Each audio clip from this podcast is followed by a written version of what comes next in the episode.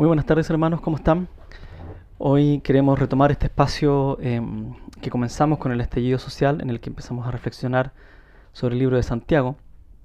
Y quisiéramos eh, comenzar y poder eh, hacer de esto un nuevo proyecto de la iglesia, un nuevo desafío para la iglesia. ¿Y de qué se va a tratar este espacio? Este espacio va a tratar de dos cosas. Primero vamos a buscar que sea un espacio de reflexión bíblica en el que podamos profundizar nuestro fundamento en la Biblia, que podamos profundizar nuestras raíces sobre lo que creemos, pero no tan solo en el área intelectual, sino también en el área práctica.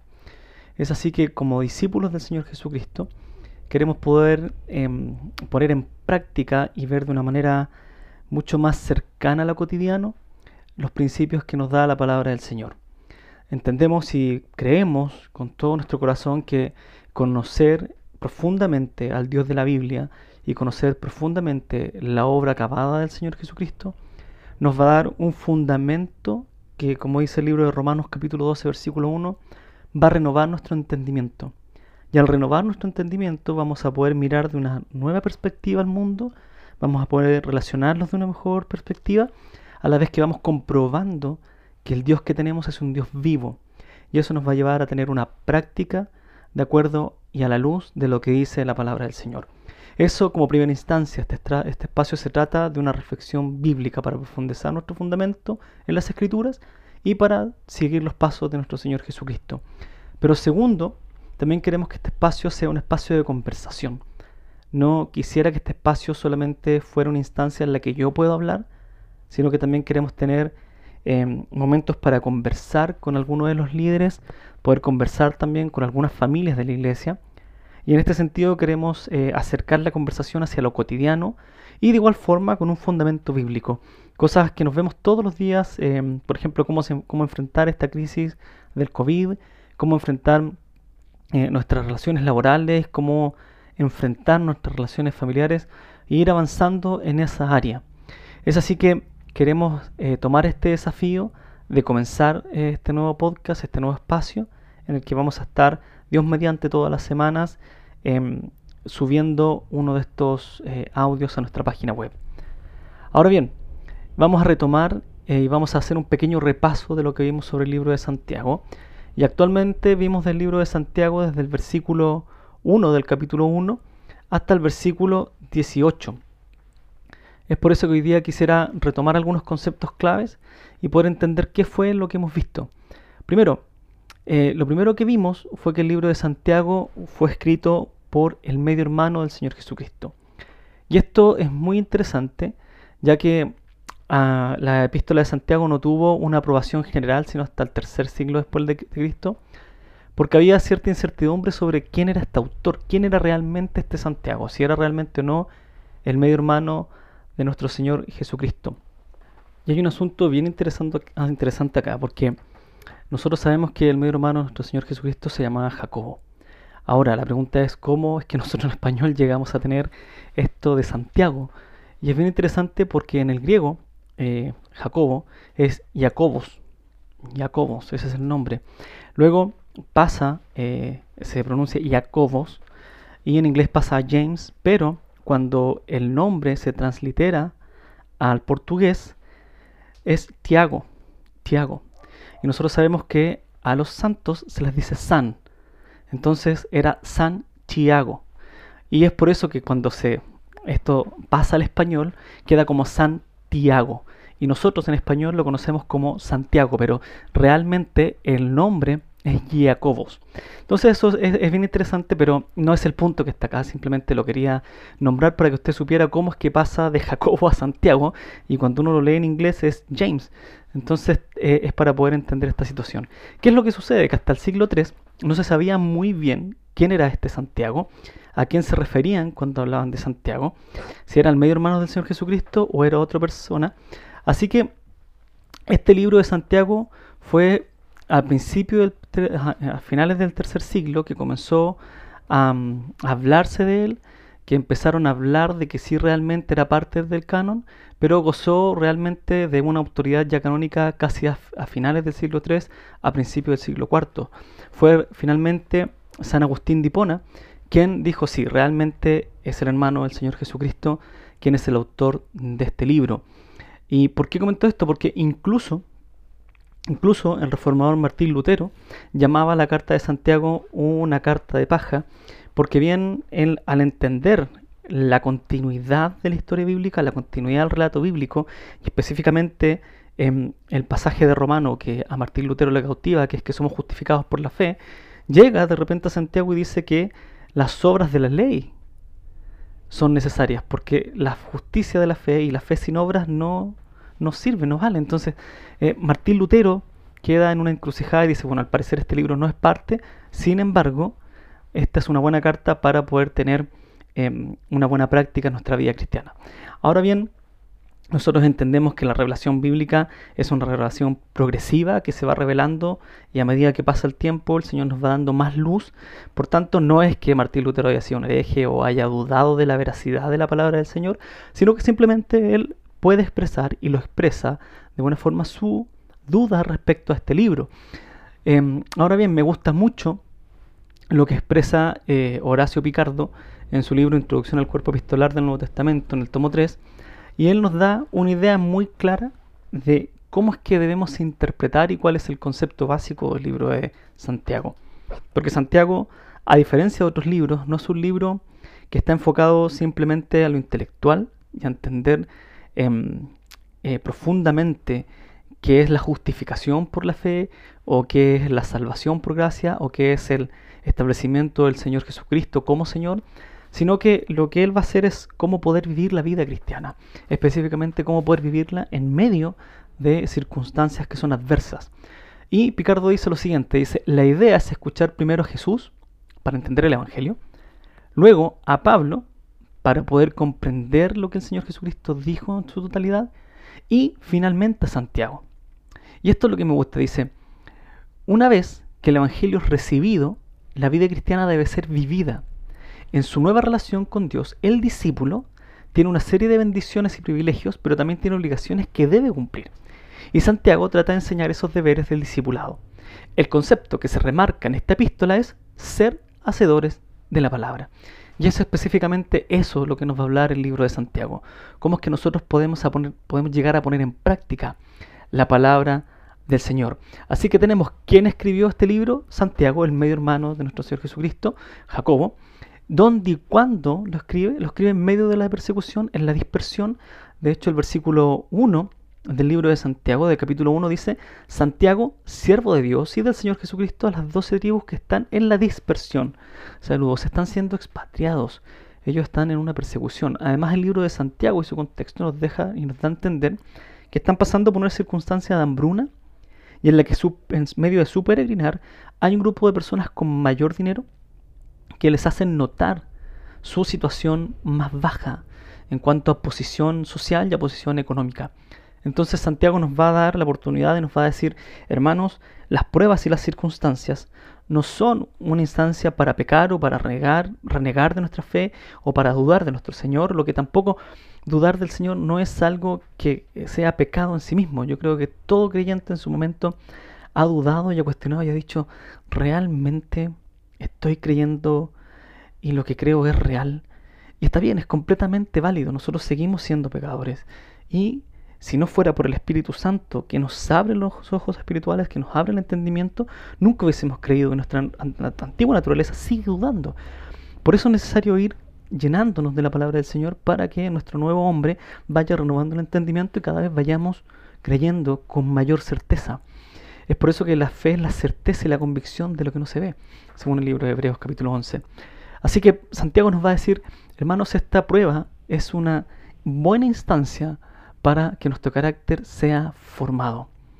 Así que Santiago nos va a estar hablando de cómo es que las pruebas son una buena instancia para que nuestro carácter sea formado en la imagen del Señor Jesucristo y para que podamos aprender a poner en práctica aquello que hemos aprendido.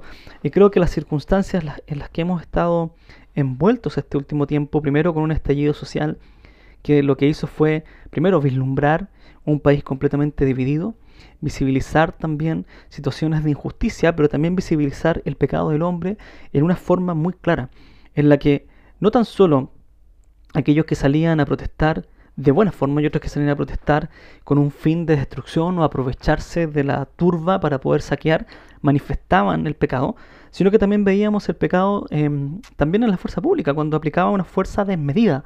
Yo entiendo que la fuerza y la autoridad tiene el derecho para aplicar la fuerza, sin embargo veíamos abuso. Entonces, por ambas partes nosotros veíamos en el estallido social este abuso y podíamos ver el pecado. Y nosotros como iglesia estábamos envueltos y estábamos enmarañados entre medio de esta situación en la que el Señor nos puso a prueba para decir, bueno, somos capaces de respetar a la institución de carabineros, somos capaces de respetar a nuestras autoridades, a pesar de ver el pecado ajeno, porque cuando nosotros vemos el pecado ajeno es muy fácil apuntarlo y decir, están haciendo mal, y esa es una característica de nosotros como chilenos, que nos gusta mucho criticar, pero no nos gusta resolver.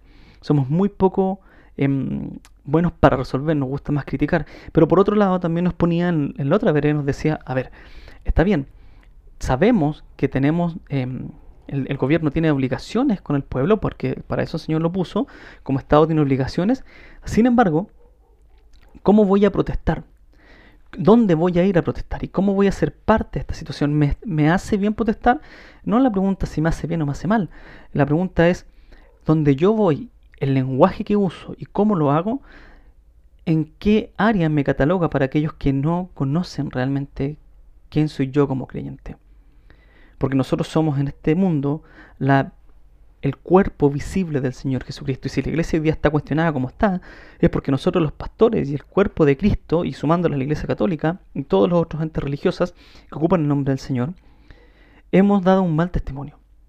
Y esos testimonios nosotros podemos nombrar las cosas más graves, como el abuso de menores, el abuso sexual, el abuso de dinero, el abuso de poder. Sin embargo, cosas más pequeñas como lo que hacemos en nuestro trabajo, lo que hacemos en nuestro diario vivir. Y, digo lo que hacemos porque somos parte de esta situación. Nosotros somos el cuerpo del Señor Jesucristo y nosotros hemos hecho que este cuerpo, lamentablemente, sea visto como un grupo y una entidad que son o muy fanáticos o muy hipócritas o algunos que sí realmente son un buen ejemplo. La pregunta es dónde estamos.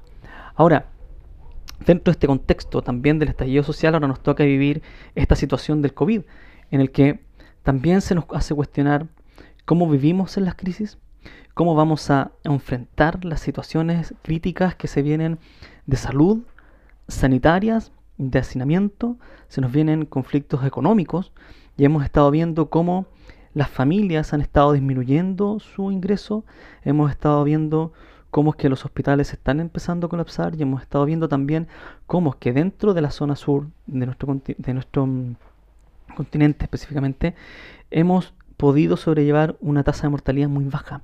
Sin embargo, también cuando aparecen pequeños destellos o detalles, nos gusta, por nuestro pecado, criticar más que resolver. En vez de empezar a orar por nuestros ministros, empezar a orar por aquellos que están trabajando en el área de la salud, lo que hacemos es criticar. Entonces el libro de Santiago nos va a decir, bueno, cómo es que nuestro carácter se esfuerza y cómo es que nuestro carácter se puede llegar a formar la imagen de nuestro Señor Jesucristo, incluso aquellas cosas en las que no estamos de acuerdo, cómo es que las podemos decir de una forma adecuada. Porque nosotros podemos ver a nuestro Señor Jesucristo tildando de hipócritas a los fariseos de una forma muy fuerte, podemos ver a nuestro Señor Jesucristo enojándose en el templo, sin embargo, esas cosas no fueron caprichos sino que el Señor Jesucristo le está diciendo al pueblo, miren, en este templo ya no está el Espíritu del Señor, el templo soy yo, el Espíritu Santo lo voy a enviar, el Espíritu Santo mora en mí. Y el fariseísmo lo que hizo fue hacer que esta nación se cegara. Y en las profecías de Isaías diciendo este pueblo se volvió ciego. Y es por eso que el Señor Jesucristo viene a abrir los ojos, a traer luz para que el pueblo lo pueda ver. En fin, todo esto esto que estamos viendo en el contexto de Santiago y en nuestro contexto cotidiano también es muy importante para lo que nosotros vamos a tratar y lo que hemos estado tratando.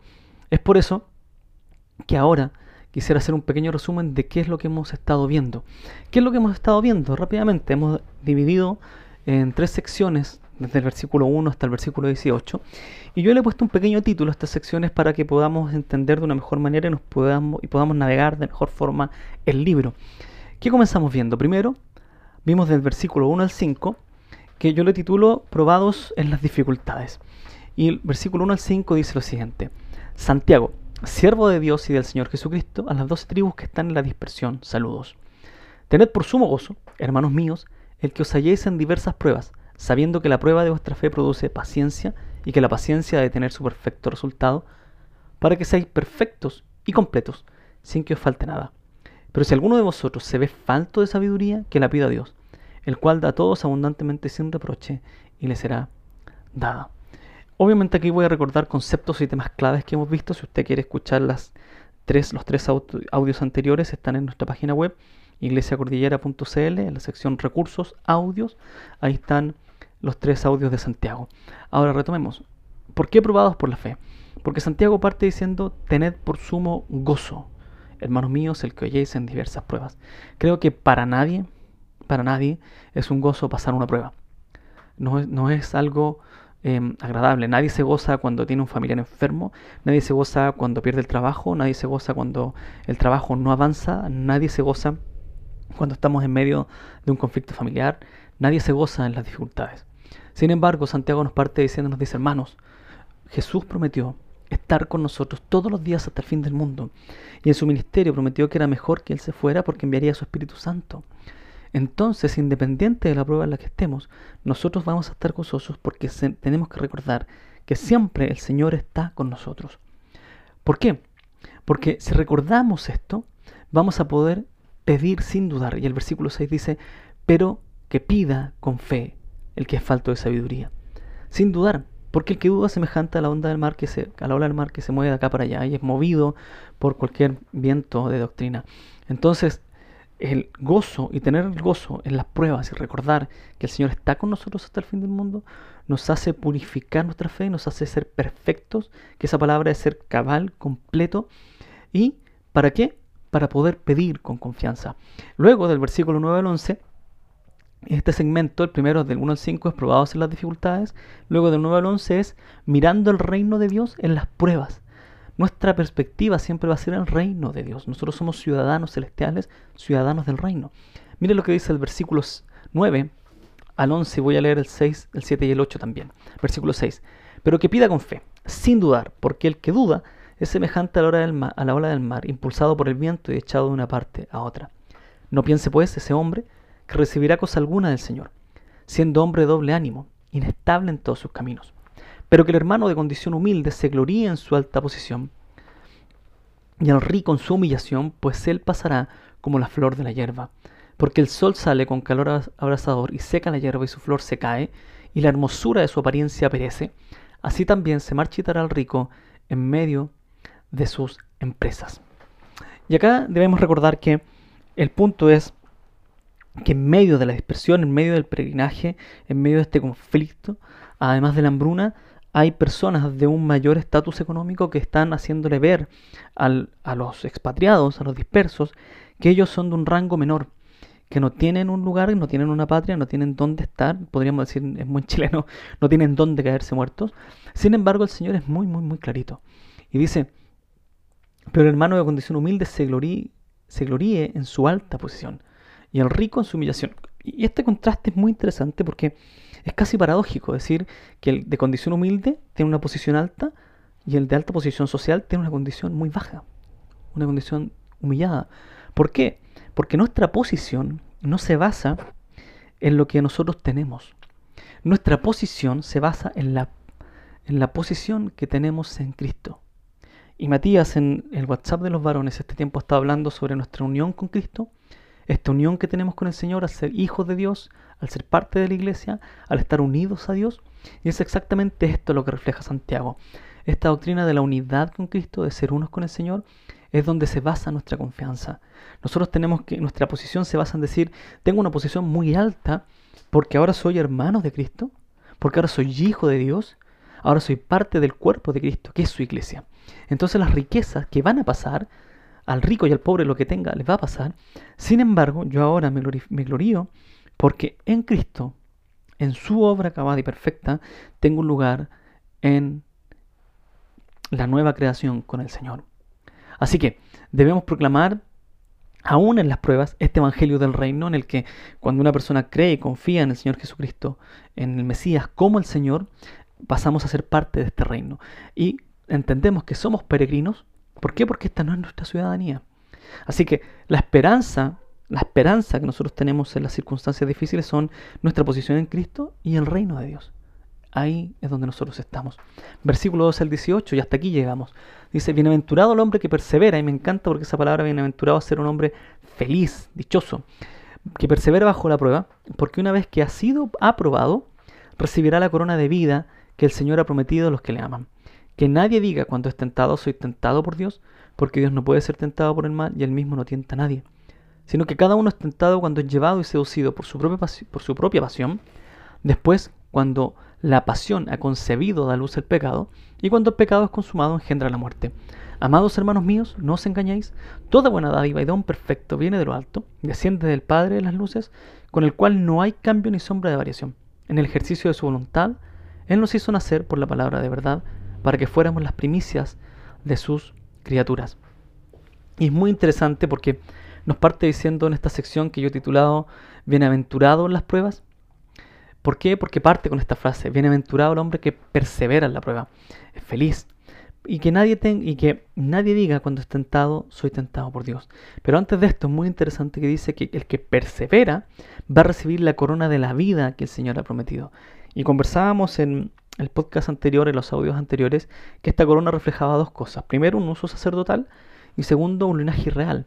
Y esto me encanta porque lo que Santiago nos está diciendo es, hermanos, ustedes pueden perseverar. Primero, porque son sacerdotes del, rey.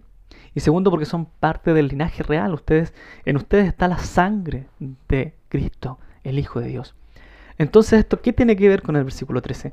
Al entender que ahora soy sacerdote, aquel que es el que lleva la palabra del Señor, el que proclama el Evangelio, aquel que también es parte del linaje real, como dice Primera de Pedro, ahora soy hijo de Dios, entonces, entonces, yo no puedo decir en medio de la prueba, es que soy tentado por Dios.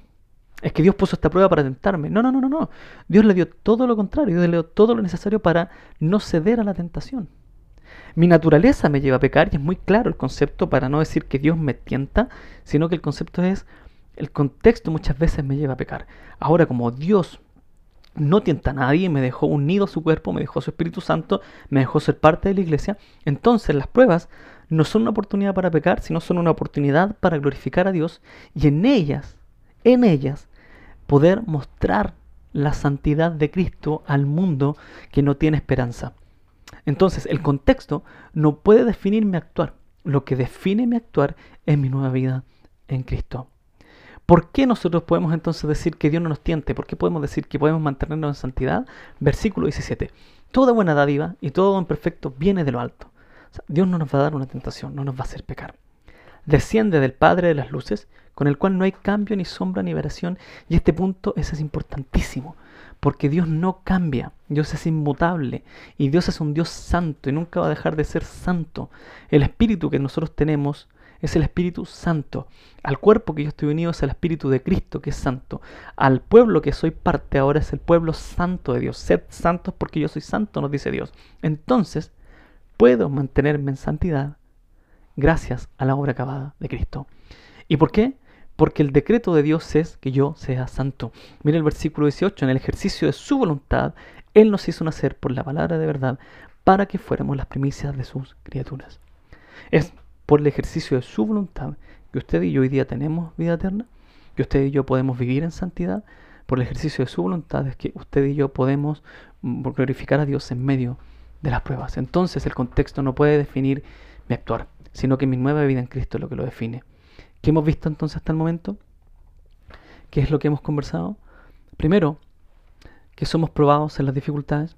Segundo, que el reino de Dios y la obra de Cristo son nuestra esperanza en las pruebas. Y segundo, que las pruebas podemos llegar a ser, tercero, perdón, que las pruebas podemos llegar a ser bienaventurados. Ahora, ¿cómo podemos resumir todo esto? ¿Qué nos va a enseñar Santiago? Santiago nos va a recordar que las pruebas prueban nuestra fe. Santiago nos va a recordar que podemos pedir sin dudar si nos arraigamos al conocimiento del Dios de la Biblia, ese Dios que no cambia. Santiago nos va a recordar que las posesiones no definen lo que somos, sino nuestra nueva condición en Cristo.